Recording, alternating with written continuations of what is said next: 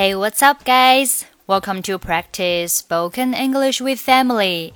欢迎收听和 Emily 一起练口语，我是 Emily。Today's topic is You are fired.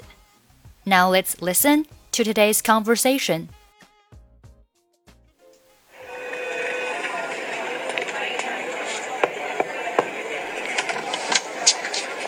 Hi, Isabel. Wanted to see me? Yes, Anthony. Come on in and have a seat. Is everything okay? You seem a bit preoccupied. Well, Anthony, this is not going to be an easy conversation. The company has made some decisions which will have a direct impact on your employment. Okay. I don't want to beat around the bush, so I'm just going to come out with it. We're going to have to let you go. What? Wh- why? I mean, just like that. I'm fired? I'm sorry, but to be honest, you're a terrible employee. What? I resent that. Anthony, you were caught making international calls from the office phone. You called in sick eight times this month. And you smell like alcohol. Okay, let's take a look at the conversation. Hi, Isabel. You wanted to see me? Hi, Isabel. 你想见我吗？Want to do something 表示想要做某事。You wanted to see me？注意末尾是一个声调。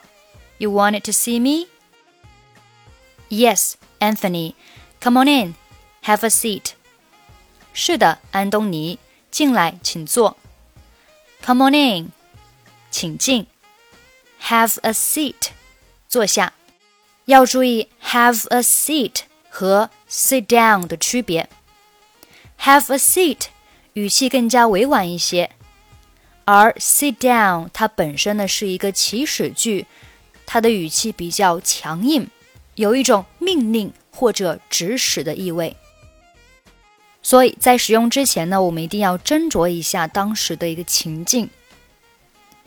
好，下面，Is everything okay? You seem a bit preoccupied. 一切都还好吗？你似乎有点儿心事重重的。Is everything okay? 一切都还好吗？相当于 Is everything all right? You seem a bit preoccupied. 你好像有点儿心事重重的。Seem 表示好像、似乎，a bit 有点儿。You seem a bit，你似乎有点儿。Preoccupied 形容词表示心事重重的或者全神贯注的。Preoccupied。好，我们看下面的两个例句。James is really preoccupied. I think he's having some family problems. James 真是心事重重，我想他的家庭出了点问题。Family problems，家庭问题。Were you talking to me, honey? I'm sorry. I'm just really preoccupied with work. 你在跟我说话吗，亲爱的？对不起，我真的忙着工作。Preoccupied with work 就是全神贯注的工作 啊，因为 preoccupied 还可以表示全神贯注的。下面，Well, Anthony, this is not going to be an easy conversation. 嗯，安东尼，这不是一个轻松的对话啊，因为上面呢，这个安东尼好像还没有意识到事情的严重性，所以这个时候呢，Isabel 给他提了个醒啊，告诉你这个对话呢不轻松。This is not going to be an easy conversation. Easy 简单的、轻松的，easy 或者是随和的、随意的。The company has made some decisions which will have a direct impact on your employment. 公司做出一些决定。The company has made some decisions. Make decisions，做出决定。 那做出什么样的决定呢？Which will have a direct impact on your employment，会直接影响到你工作的决定。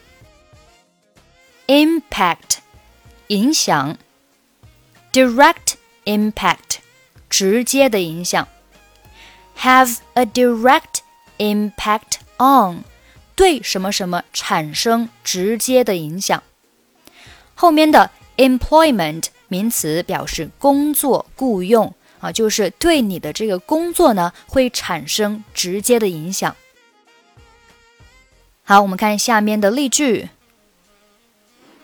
：Your grades have a direct impact on which university you can get into。你的分数对你上哪所大学有直接的影响。好，我们继续看对话。OK，好吧。I don't want to beat around the bush, so I'm just gonna come out with it. 嗯、我不想拐弯抹角，我就直说了。Beat around the bush，拐弯抹角，这个短语我们要记住啊，因为很常用。Beat around the bush，拐弯抹角。那与它相反的短语有直奔主题、开门见山，go straight to the point，以及 cut to the chase。好，这两个短语呢，我们都把它记一下啊。Go straight to the point，以及 cut to the chase。好，我们看下面的例句：Don't beat around the bush, just come out with it。不要拐弯抹角，说出来。Come out with it，说出来。那 这个短语呢，其实和上面的这个 go straight to the point 以及 cut to the chase，其实意思呢都差不多啊。所以这句话呢，我们也可以说，Don't beat around the bush，just go straight to the point。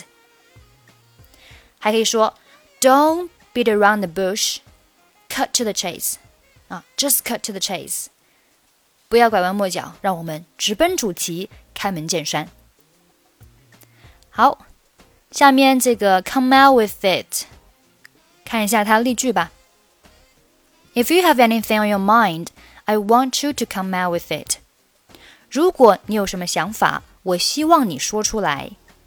On your mind，在你的脑海当中啊，在你的脑海当中，如果有一些什么想法。I want you to come out with it。我希望你能够说出来。 啊，所以这里呢，其实你会发现这个 come out with it 和上面的这个 go straight to the point 以及 cut to the chase，它的意思呢还是有一点点区别的。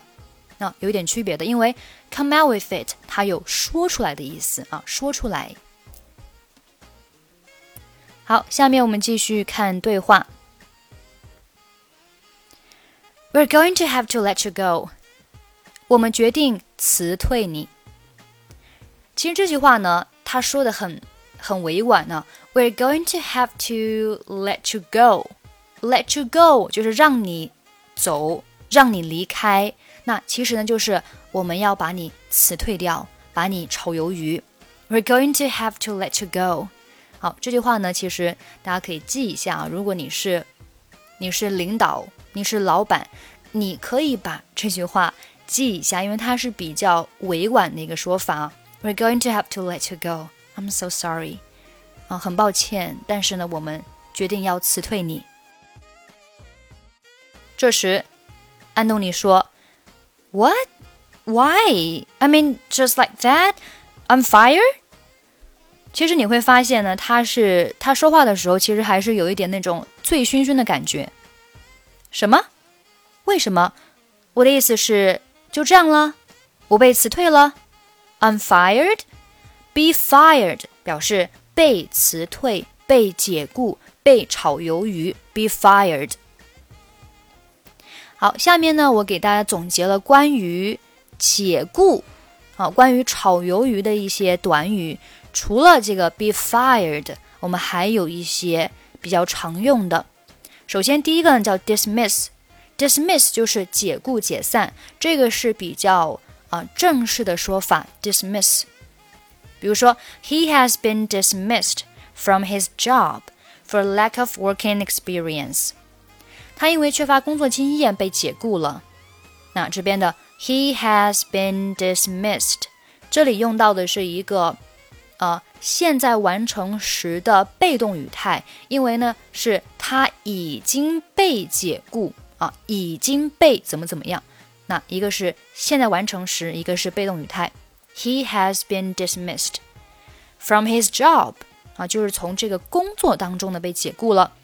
因为什么呢？用一个 for 表示因为，lack of working experience，lack of 缺乏什么，缺少什么，working experience 工作经验。第二个叫 get the sack。 Get the sack，其实呢，我们可以这样理解啊，sack 它是表示麻袋啊，它本来呢是有麻袋的意思。你想一下，如果一个人他他被辞退了，他是不是要啊抱着很多东西走啊？抱着他的这个书呀，啊各种文件呀，还有一些生活用品呀，对吧？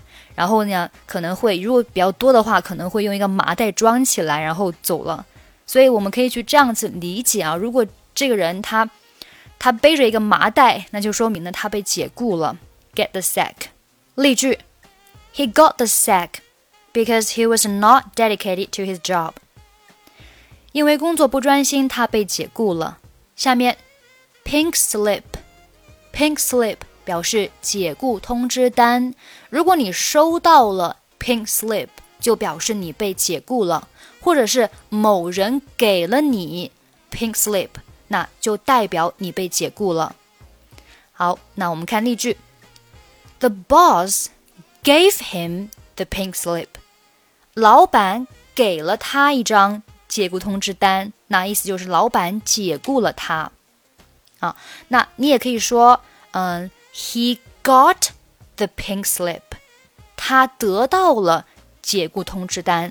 那也就是说呢，他被解雇了啊，所以呢，我们要注意一下这个主语啊。如果主语是本人的话，那肯定是什么？收到解雇通知单。那如果主语是你的老板、你的上司、你的领导，那这个时候就应该什么？给你解雇通知单啊。这个呢，它是根据主语来决定的，到底是 get 得到还是 give 给。最后一个叫 lay off，lay off 表示裁员。The company is going to lay off some employees。公司打算裁员。好，下面我们继续看对话。I'm sorry, but to be honest, you are a terrible employee。我很抱歉，但是老实说，你是一个很糟糕的员工。To be honest， 老实说，实话实说。说实话，terrible 糟糕的。那这里的 terrible 你可以换成 awful，awful 也是表示糟糕的，拼写是 a w f u l，awful。那如果你用 awful 的话呢，前面它的这个冠词呢就变成了 an，you are an awful employee. You are an awful employee. 这时，安东尼呢，他表示不赞同，他反对，他说：“What? I resent that。”什么？我不赞同这样的说法。Resent 表示愤恨或是怨恨啊，我怨恨这样的说法，我不赞同这样的说法。比如说，People say that I'm lazy. I resent that. I do a lot of work. 人们都说我懒惰。我不赞同这样的说法，或者是我讨厌这个说法。我做了很多的工作。好，这个是 resent，resent 使用的话，你就可以直接说 I resent that，I resent that。我讨厌这个说法，我讨厌这个样子，I resent that。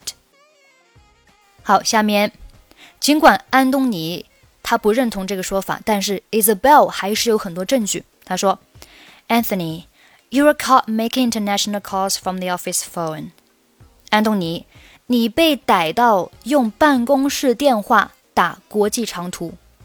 那这里 be caught doing something 表示被抓住做某事，被逮到做某事。You were caught making international calls。这里啊、呃、，make international calls 就是打国际电话。From the office phone 就是从这个办公室电话啊去打国际长途。You called in sick eight times this month。你一个月请八次假。Called in sick 就是请病假啊，called in sick，called in sick 就是打电话请病假。这个我们之前有讲到过啊，called in sick 打电话请病假，eight times 八次 ，this month 这个月。